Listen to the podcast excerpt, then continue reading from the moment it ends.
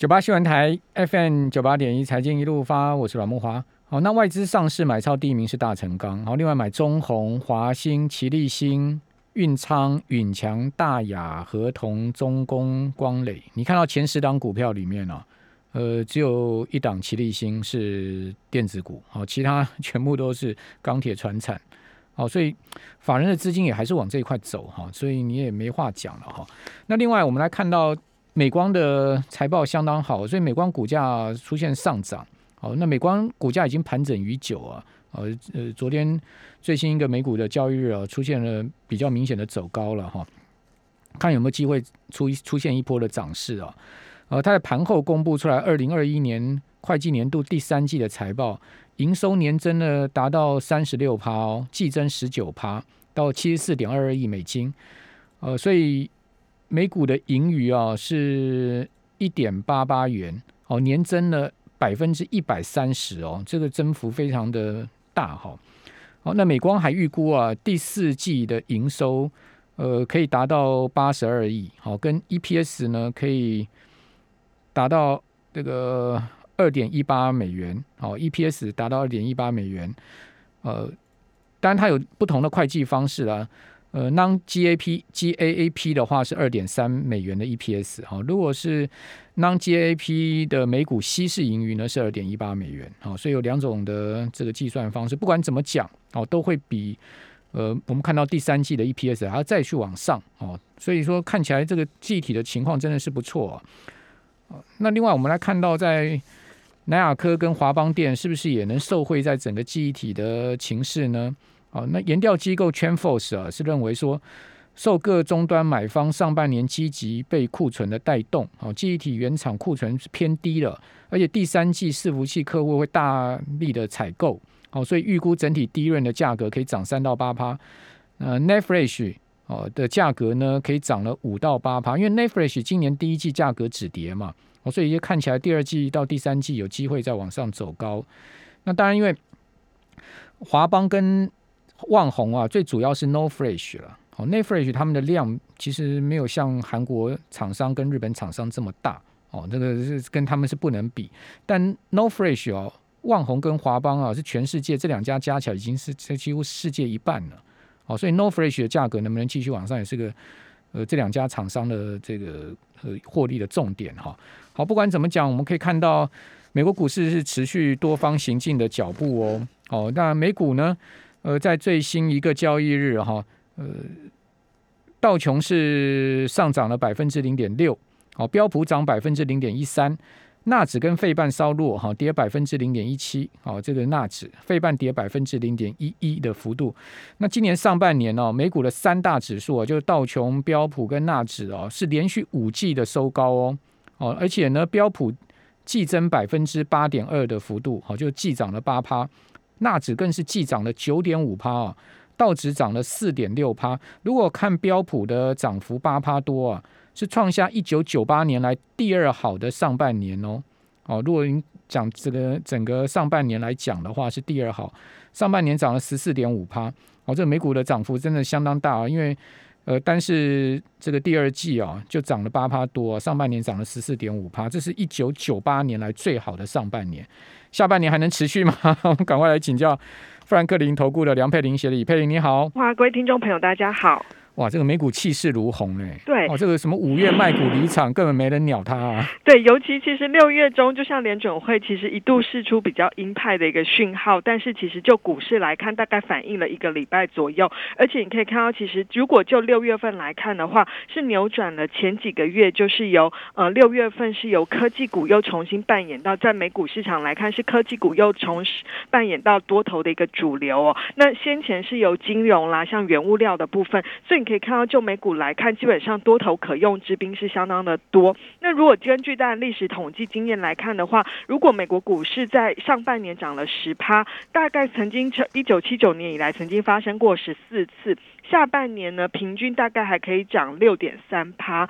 那呃大概有将近八成的几率是上涨的。那也显示着说，就是如果美股上半年其实涨幅这么强劲的话，都反映的是第一个，它当年一定整个经济基本面是好的；第二个就表示整个多头的气氛还是会很强。那这部分其实像昨天已经有券商把石石潭普百指数年底的目标价提呃提高到，它本来是只有估到四千三，那因为昨天已经收在四二九七嘛，其实非常的接近，它把这目标价已经提到了四千六百点，那大概就有七个 percent 的一个涨幅。呃呃，叫 FundStrad 的这一家公司，对，不是那个可能大家常听到的那些大的投行。不过就整体来看的话，呃，我们觉得当然我。刚刚讲它的目标价四千六，并不是说现在就一路就涨到四千六，然后当然就是认为说可能下半年像是七月份，因为接下来要进入到财报的公布旺季嘛，所以这部分可能还是会有一些比较波动的一个情况。那我要补一下，刚刚木华大哥提到的，就是美光的财报，其实他昨天的财报真的非常的好，不过它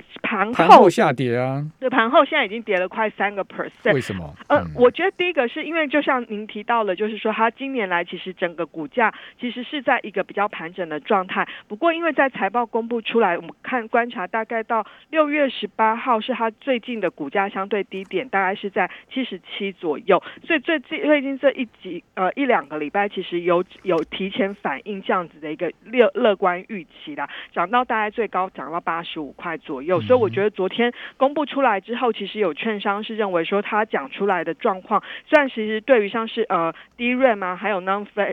Flash 这些都认为它的供应吃紧的状况会延续到二零二二年底哦。其实大致上，但是他们认为可能都已经是市场已经预料中的事情，所以反而昨天股价是出盘后是出现了股价有一些获利了结的状况。那我觉得这也是我们认为七月份进入到财报，我们比较呃会。并不是说很担心会出现很大的重挫，但是我们觉得就是这种市场利多都已经反逐渐反映在股价当中。我们比较担怕的就是会出现这种呃财报出来之后会呈现一个利多出尽或者是利多不涨的一个情况。对，那这是我觉得在美国股市下半年呃甚至七月份布局上还是要特别留意的一个波动的一个来源。但是说不定。今年一开盘，美光股价往下掉，也是一个买点，也不也没错。就现在大家，因为整个基本面真的都是在持续改善的啦。举例来说，像今天就是全球都有公布在主要的六月。份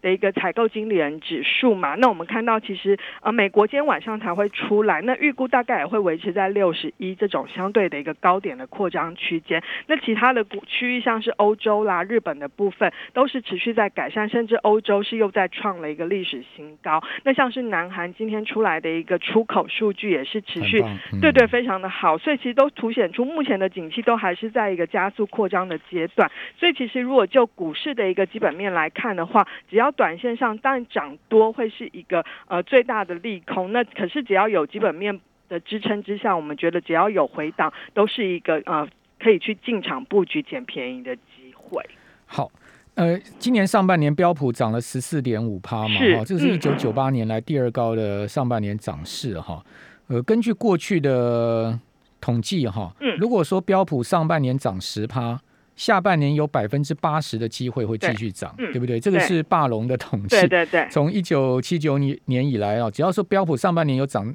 十趴了哈，曾经有十四次。那出现这种情况之后呢，下半年的平均涨幅是六点三趴哦，而且不止如此，这十日经验中有十一次下半年是继续涨，只有三次是下跌的。哦，所以几率高达八成。对，而且它跌幅的状况，除了一九八七年那时候是跌了十九个 percent，跌比较惨，那时候出现黑色星期一。那其他另外两次下跌的状况，大概跌幅都是在四个 percent 以内。所以可以凸显出，就是市场的一个多头的气势之下，即便有出现修正的话，它的幅度也不会很大。所以，对，所以值得赌一下美股。因为最近科技股，你看，呃，像昨天。美美国盘最强的两档就是这个呃 M D 跟赛灵思嘛，对，好，因为这两家公司他们的结合案呢已经获得欧盟的批准了嘛，看起来应该就是吃下定心丸了嘛。然后好像美银也把 M D 的平等调高嘛，是这样吗？对，呃，最近的呃半导体类股算是蛮强的，除了刚刚您。木华大哥提到了刚刚那几个呃，就是利多之外，像上个礼拜就是包括像联发科啦、Broadcom 他们支持就是 NVIDIA 去并。哦，就是安谋的攻到八百美金。对对对，所以股价其实就是最近的半导体，我觉得再加上美光，虽然昨天的财报出来，股价看起来有一点涨多拉回，但我觉得整个下半年就是需求面基本上还是看得非常的一个旺，所以这也是为什么，其实如果你检我们检视上半年全球各类型的股票基金表现最好的，当然其实除了美国股市，呃，今年的表现还是在全球市场当中表现很好的之外，另外一个当然很亮眼。那真的就是在台股的基金的部分，台股今年来，如果就今年来的一个呃基金平均的一个涨幅，大概是二十六个 percent，是在各类型基金当中最高的。美股的平均大概都还有只有十四个 percent 左右而已。所以你可以看到，如果下半年整个半导体的一个需求还是非常旺的话，其实对于整个呃台股这部分，我觉得还是会一个比较正面的一个投资的环境。台湾人猛啊！证券划拨款余额都已经三兆了。当然啦，我们觉得三兆台币准备要去买股票啊。但其实还是要提醒一下，就是其实最近真的还是会就是常常听去买便当啊，或什么都还是会听到很多人在讨论台股。那当然，其实这就差协同的理论来看的话，就代表了当然市场是来到相相对的高点。我觉得随时可能还是要保持一些风险意识。那不是说要。会有立即崩盘的状况，那因为基本面是真的很好，企业获利看起来都还在上修的阶段。那只是说，我们觉得要保留部分的风险意识，就是不要去做过高的，像是呃杠财务杠杆啊，或者是融资的操作。那用自己的资金这样的一个操作，不过我觉得或许会比较呃安全。那可能也可以，真的是涨涨很多的话，还是可以适度去做部分的获利了结，那等待一些震荡的一个买点。嗯。好，这个梁佩玲也是善意的提醒 哈，这个网友不要出征他了。对，股市很难说，我们是纯粹的在投资的一个建议，提供大家参考。好了，因为股票市场真的就是走自己的路，哈，这个也没有没有任何人一个人有水晶球可以预估到未来会怎么发展，好，就是像呃我们美国股市的谚语，就五月卖股离场嘛。今年今年如果你五月卖股离场的话，你 你恐怕就后悔了，对不对？哦，所以说这个股市哦，真的就是这么一回事了哈。所以我们大家就是走一步看一步吧。哦，就是说，像以现在目前全是，不过以现在目前整体宏观环境来看，确实是有很有利于多头市场的哈。好，我们这边休息一下，等一下还有更多的重要的财经事项来请教梁佩玲。九八新闻台 FM 九八点一财经一路发，我是阮木华。哦，这个礼拜美国要公布出来非农业就业数据哦，很关键。然后那六月的小非农呢，新增了六十九二六十九点二万，好，优于市场预期。其中啊，餐旅业贡献近半了。哦，美国现在餐厅啊、旅行业是找不到人哦，而且呢是周周调薪水，月月调薪水，因为你要留人，你就要。呃，把把薪水提高嘛，因为美国人都拿这个 paycheck 都是 by week 的，好，就每个礼拜拿 paycheck 的啊，好，所以你不调薪我就走人了，反正到处都缺人，是这样吗？这个服务业的情况确实是非常热哈。六月原先预期是五十二万人，那前个月啊，从九十七点八万下修到八十八点六万，呃，服务业新增达到六十二点四万哦，哦，这个冲击最大的餐饮业。贡献了三十三点二万，哈，教育跟卫生新增了十二点三万，贸易运输也增了六点二万，哦，所以整个服务业的新增就业人数是非常明显的哈。那包括建筑新业新增四点七万，哦，所以呃，佩林从这个六月小非农的情况来看，这个周末公布出来的非农业就业数据应该不会太差吧？目前预估大概是新增九六十九点五万人，其实跟小非农的数字非常的接近。那前一个月大概是新增了五十五点九万人嘛，所以可以看得出来，呃，美国的每个月的就业数据都是持续在改善的状况，而且它是一个稳步增加，不是说那种突然暴增到每个月一百万人这种情况。那失业率预估是会从五点八降到五点七个 percent。那刚刚有一个提到，就是平均时薪的部分预估会新增三点六个 percent，这是年。年增率，那就是的确这是因为现在的美国的经济数据很妙的是，它跟其他区域市场不一样，像刚刚提到了像是欧洲啦、日本，因为这两个地区的央行其实都没有试出要呃缩减购债或者是要转趋紧缩的部分，所以它的经济持续的好，甚至比预期来的强劲。其实本上你可以看到股市基本上都会给予比较正向的一个反应，但是如果就美国股市来看，因为现阶段其实大家比较担心的是，如果经济真的变得很好、过热的话，是不是联准会就很快要去退场？因为现在才可能只是开始要讨论缩减 Q E 嘛，所以这个礼拜五，我觉得如果是一个就业报告是在一个就是非农就业人口大概是在六十到七十万上，就是在七十万上下附近，没有热到可能将近一百万，那整个平均薪资。虽然说这个短线上，我觉得还是因为去年低基期比较低的关系，可能这个增长幅度会比较快。但是显示着，其实未来整个就业市场如果持续回温，但是薪资的部分并没有在持续飙升的话，我觉得对于股市来说会是一个比较有利的一个环境啦。因为现在其实呃，美国股市反而就是比较担心的是经济过热，然后联准会要退场，反而经济是在一个呃不冷不热的一个环境，其实对投资呃美股的一个多头要续攻，我觉得是一个。比较有利的一个环境。嗯，好，标普已经连续五个交易日创历史新高了。对，没错，这个很强势的多头。但那个 Delta 病毒会不会造成破坏呢？呃，其实这也是之前之前我们连线有跟大家讨论过，就是在变种病毒的这部分，的确现在其实大家也都很在关注这一块啦。因为第一个担心就是会影响到整个民众的一个消费意愿。不过因为其实现在七月份，就像再来要进入到就是美国的一个那个。呃，就是它国庆日的一个假期嘛，那再加上其实像欧洲七月份就是一个旅游的旺季，那像之前也因为 Delta 病毒，英国本来是六月二十号要解封，就延到七月十九号。那这部分其实对于这种呃夏季的旅游旺季来看的话，我们觉得呃 Delta 病毒可能会。递延它部分的时间，但是只要这个没有出现在疫情严重失控的状态之下，我觉得不至于会改变目前的一个经济复苏的一个环境啦。那尤其你可以看到，就是就美国来看的话，毕竟疫苗施打的一个状况基本上还是相对比较领先的。那我们觉得这部分还是有蛮今年的第二季，在整个经济成长率还有在企业获利动能上，基本上都是有机会来到相对的高点。那下半年即便放缓，但我们觉得像企业获利都还可以。维持在两位数以上的增长幅度，其实都是一个稳健的一个步调。我觉得这部分对于多头市场的气氛都是相对比较有利。不过，就像木华大哥提到了，因为股市真的一直创新高哦。现在我们观察到另外一个，就是呃，以芝加哥那个期货交易所 CBOE 有一个 Skill 指数，就是它的一个偏斜指数，通常是衡量，因为我们知道 VIX 是所谓的恐慌指数，对，是衡量整个投资人就是用呃。选择权的价格去衡量，就是投资人现在对于市场的一个担忧程度。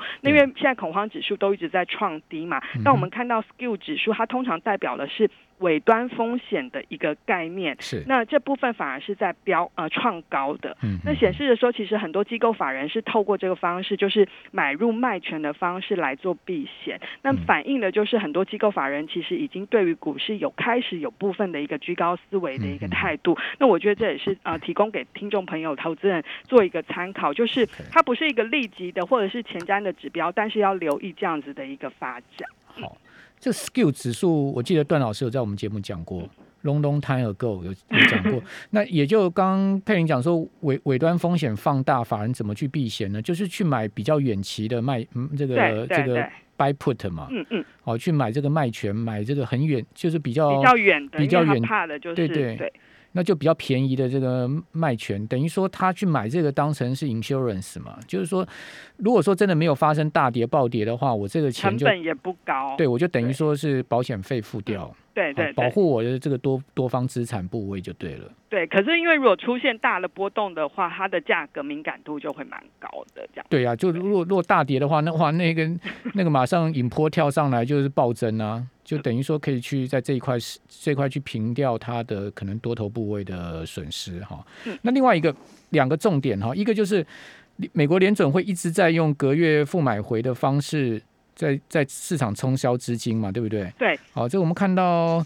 呃，他买的金额越来越大哦，曾经曾经超过九千亿美金一天，是吗？呃呃，昨天因为是季末的关系啦，嗯已经来到了九千九百二十亿将近一兆，对对将近一兆。那我觉得当然是因为季底的关系，资金的一个状况当然就会比较多一点。那我觉得它这部分的回收，因为包括了它先前其实六月份是把一些逆回购利率是有做上调，就是呃零到零点零五个 percent 嘛。那这部分我觉得呃主要是在于，因为现在市场的游资真的很多，那很多如果这个利率一直在维持在零 percent 的话，对于很多货币市场基金来看的话，它几乎是无利可图的，可能会让很多呃货币市场基金面临到比较呃危险的一个情况。所以我觉得透过这种把利率稍微提高一点，然后把资金回收回去，我觉得反而不会让那么多的资金呃 parking 在所谓的货币市场基金里面。我觉得这反而是一个比较健康的情况。那当然有些人会把它解读说这就是联准会开始回收资金的一个起手式。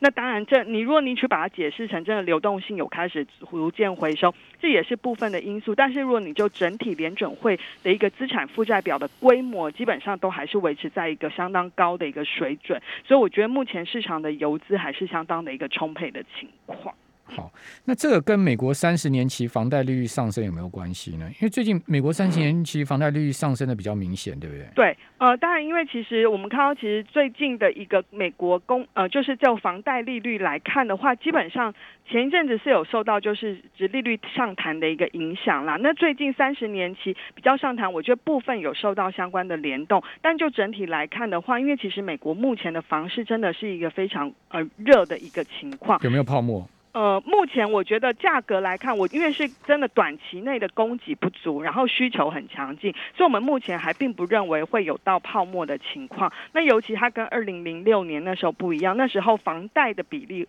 呃，增长的速度非常的快，但是这一次其实房贷控制的状况算是蛮稳定的，所以我们这部分并没有那么担心说会重到像二零零六零七那时候呃所谓的不理性融景那样子的一个历史经验。OK，对好，所以房房市状况虽然说很火热，但是还不至于崩 崩掉，对不对？好，那现阶段我们进入到第三季哈，那个贵公司的股债配置以及投资区域的建议会是什么？呃，现阶段当然，其实如果就七月份，我们觉得是有财报的利多，虽然可能会有一些个股表现的一个差异比较大，但基本上我们觉得，呃，七月份股市应该还是有机会维持震荡走坚的一个环境。那这当中，我们还是建议可能股票的部分可以有呃六到七成，就是看您自己本身的一个。我们如果是讲你的资金部位是满水位，不考虑现金的话，大概股票是可以有六到七成。那债券的话，就还是维持就是可能三三成附近左右。嗯那股股票的部分，当然其实美国股市还是优先，可能占了一半左右。这当中当然就是价值循环，还有在呃科技。呃，生计的部分是各占一半，因为现阶段我们看到这两个投价值跟成长型的一个部分轮动是很快。那另外一块三成，我们会建议可以留意新兴亚洲市场的布局。那除了刚刚提到的台股，虽然说一直创高，但我们觉得因为呃基本面很好，所以台股还是可以保留部分的资金。另外一块，如果你真的担心。呃，所有的股市都来到高点，你想要去找比较便宜嗯的话，可能就是在大中华股市，尤其像是中国的股市的部分。虽然最近开始出现了一些震荡走坚，那看得出来它是一个慢牛的行情。那我们觉得这时候反而是一个开始可以开始去留意分批布局的一个机会啦。对那债券的部分还是现阶段真的，因为殖利率现在又回到了一点五 percent 以下嘛，所以。其实是蛮吊诡，就是呃，反而大家就联准呃，大家反而认为联准会可以把通膨控制在这个呃预期当中，所以反而那个在联准会释出比较鹰派的讯号之后，殖利率反而是一路的往下。那最近大概是维持在一点四七附近左右，这当中可能还是以高收益债是目前的布局的一个首选，因为它比较可以受惠景气的复苏，而且它的一个成分当中，像是能源原物料是比较多的，又有通膨的受惠概念。那它的息呢，虽然现在的息大概也只有大概呃，就是。呃，不到四个 percent 左右，但是如果你透过选一些能源债，这部分它的息可能相对会比较高一点。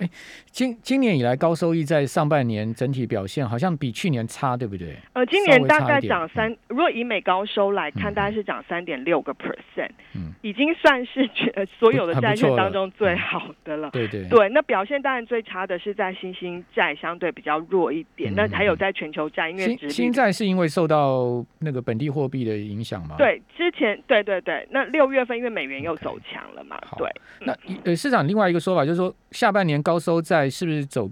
天期比较短的 duration 比较短的？呃，是是是，因为其实弱值利率还是往上走的话，还是看的是比较要能够防御利率上扬风险的这一块。好，就是存续时间稍微短一点、短暂一点了哈。是这个就是说避开这个利率上扬的风险哈。好，那非常谢谢富兰克林杨佩玲接受我们的访问。